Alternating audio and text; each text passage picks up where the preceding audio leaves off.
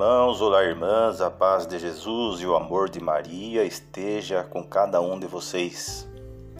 Neste Domingo Santo, é, vamos refletir em cima desta, dessa passagem que eu, que eu enviei para vocês, onde diz, onde fala né, do, dos frutos do Espírito Santo. E nada melhor do que refletir sobre esses frutos observando o nosso próprio Senhor Jesus Cristo, né? É, ele que é o nosso Senhor, nosso Deus, e nós devemos observá-lo, né? Observar o, o, que ele fez, o que, o que ele faz pelo Espírito Santo, enfim, ele é o nosso modelo e deve ser a nossa referência de vida, obviamente. Isso é óbvio, né, irmãos?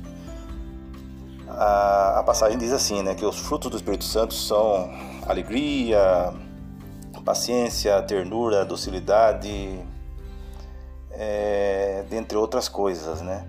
São os frutos do Espírito Santo. Jesus é, manifestou por diversas ocasiões, né, a, esses frutos.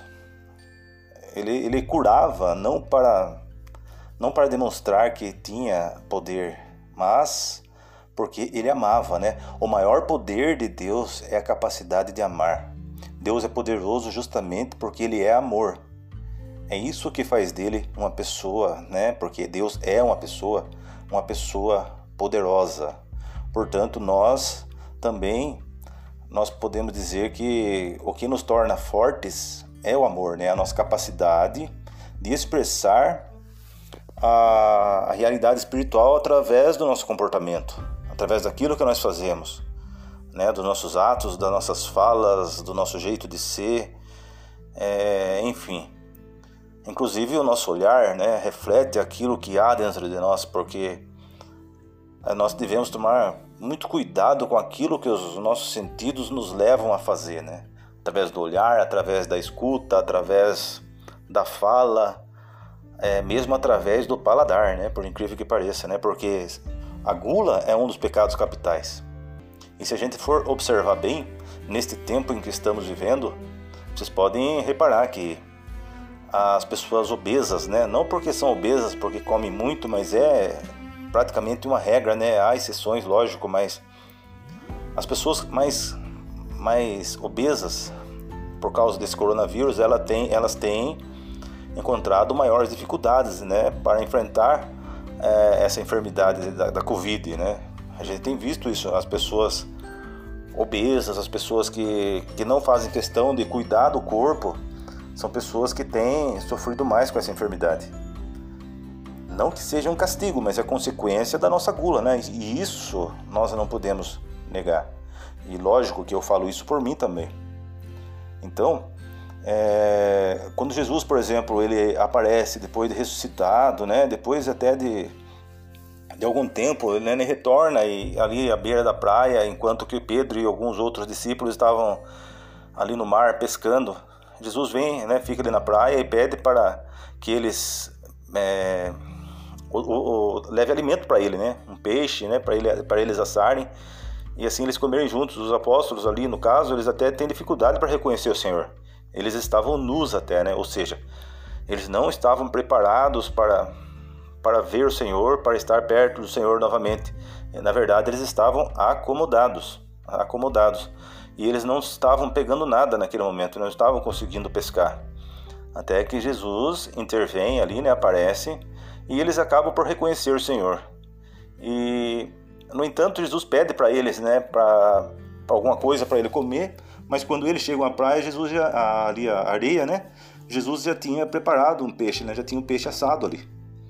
É, ou seja, nós podemos trazer para a nossa realidade, né?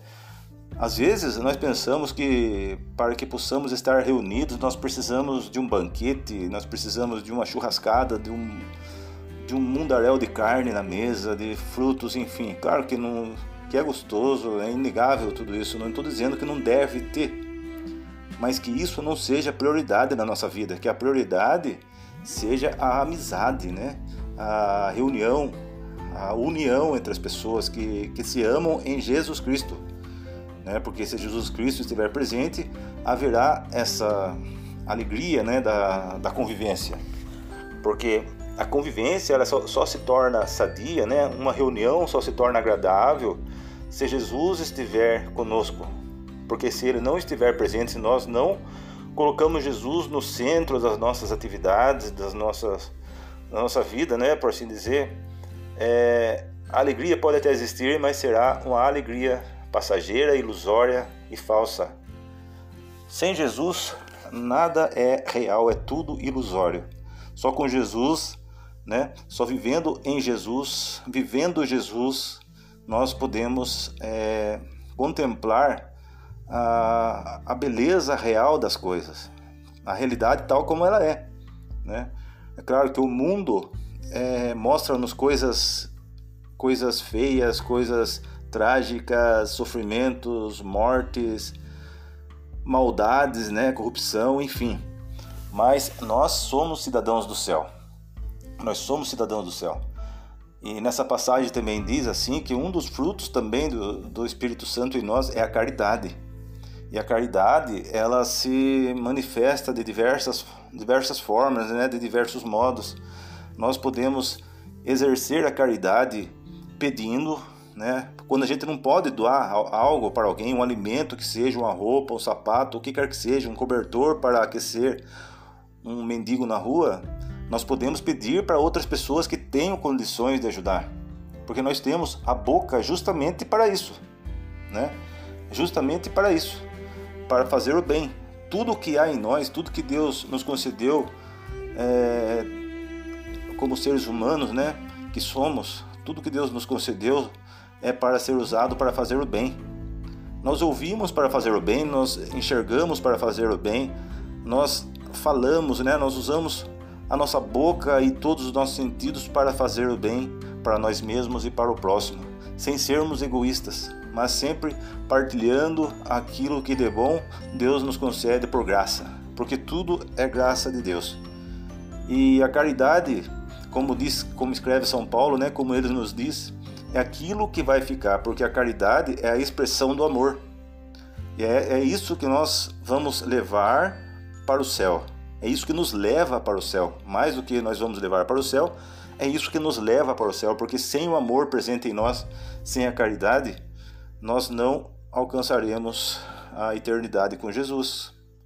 Porque de nada adianta nós fazermos até coisas boas, nós é, sermos pessoas aparentemente boas, participarmos das reuniões de oração, das santas missas, dos momentos de oração, se nós não fazemos o bem para as pessoas, porque o que nós ouvimos, o que nós fazemos num grupo de oração, as nossas orações, tudo tem que nos levar a fazer o bem, a colocar em prática aquilo que Jesus nos pede. Porque o fruto, na verdade, é, é algo concreto, o fruto é atividade, o fruto é ação, o fruto do Espírito Santo é ação. Mais do que qualquer coisa é ação.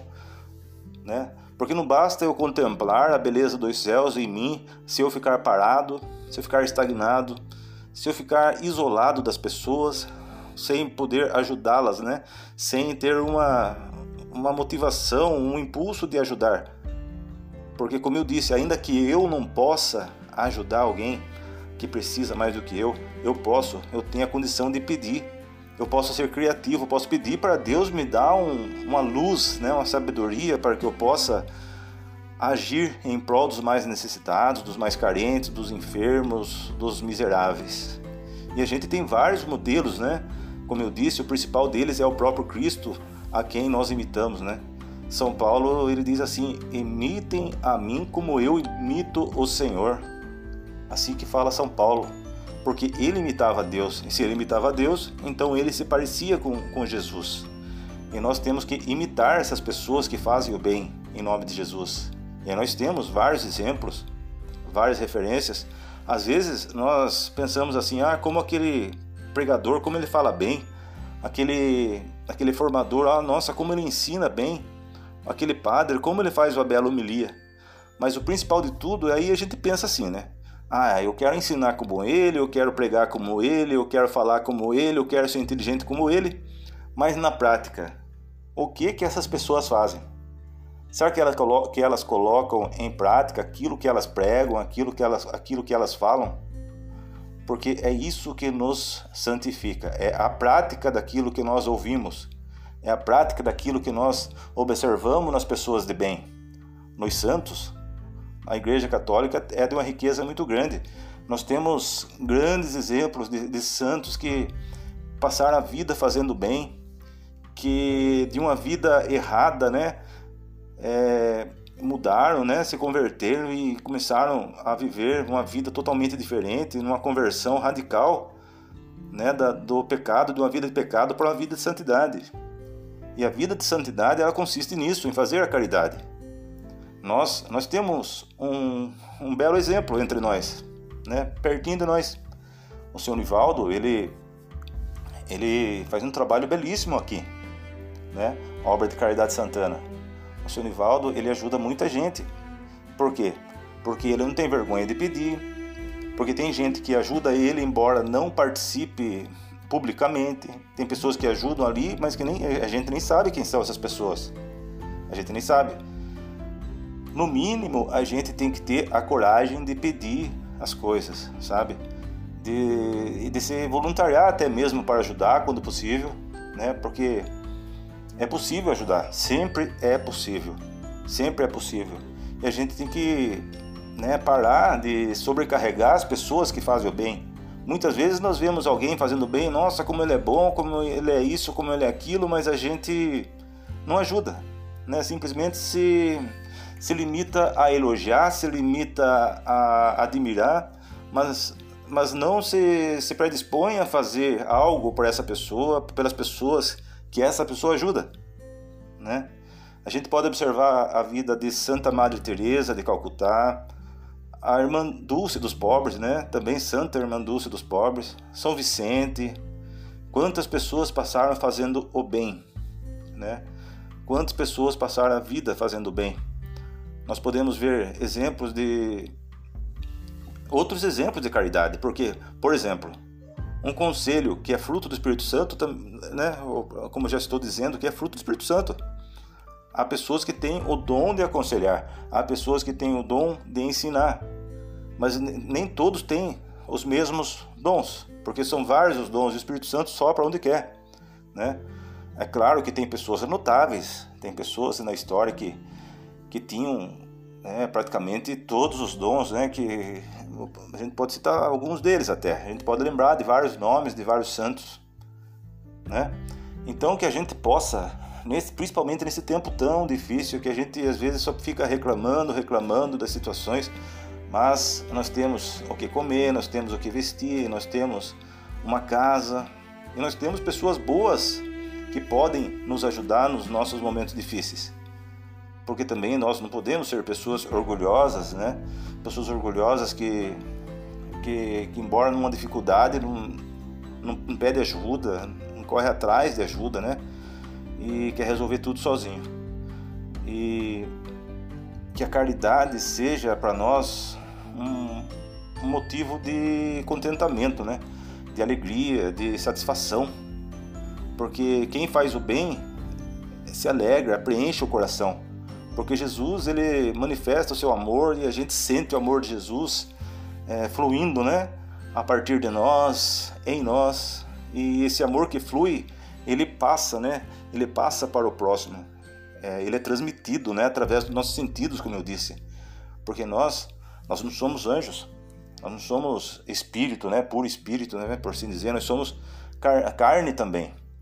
E aqui nessa passagem também, dentro desse contexto, diz assim que uma é a obra da carne e o outro é a obra do Espírito. As obras do Espírito é, são a caridade, a afabilidade, a mansidão, né? a mansidão, paciência e a caridade. Que nós possamos é, prestar atenção nas pessoas que mais precisam, que a gente possa realmente ter essa vontade, esse desejo de praticar o Evangelho, de praticar o Evangelho, de praticar o amor né? que nós possamos realmente ter como referência algumas pessoas que fazem o bem, que, que fazem caridade e que nós nos possamos ajudar essas pessoas, porque essas pessoas elas vivem sobrecarregadas geralmente. Aqui em São Paulo a gente tem o exemplo do padre Júlio Lancelotti, por exemplo, né? Uma pessoa que dedicou a vida, dedica a vida dele a ajudar pessoas miseráveis, ajudar pessoas miseráveis. Ele, ele pratica aquilo que ele prega, sabe? Aqui hoje, né? Hoje faleceu, né? O Padre Sumete. Quantas pessoas esse homem ajudou? Que obra maravilhosa que esse homem é, edificou aqui em Itapetininga, né? A Associação Nacional Rainha da Paz. Quantos dependentes químicos, quantas crianças, quantas famílias esse homem ajudou e vai continuar ajudando através da obra dele porque a obra, mais do que dele, é do Espírito Santo, né, que o inspirou a edificar essa obra. E certamente essa obra vai continuar né, tendo como, como diretores, como administradores, outros sacerdotes, outras pessoas. Porque Deus é, ele vai continuar agindo, porque é de Deus, a obra, sobretudo, é de Deus. Né? Uma obra, uma obra que, que ajuda, que faz o bem, ela é de Deus, claramente de Deus. Então que possamos ter essas referências, né? E que possamos seguir esses exemplos efetivamente, que não nos limitemos a ouvir, que nós não limite, nos limitemos a observar, que nós não nos limitemos a admirar essas pessoas, essas obras, porque nós também podemos fazer ah, alguma coisa, sempre podemos, porque Deus, Ele nos ajuda a fazer. Amém? Um abraço para todos, fiquem com Deus e até até mais, se Deus quiser.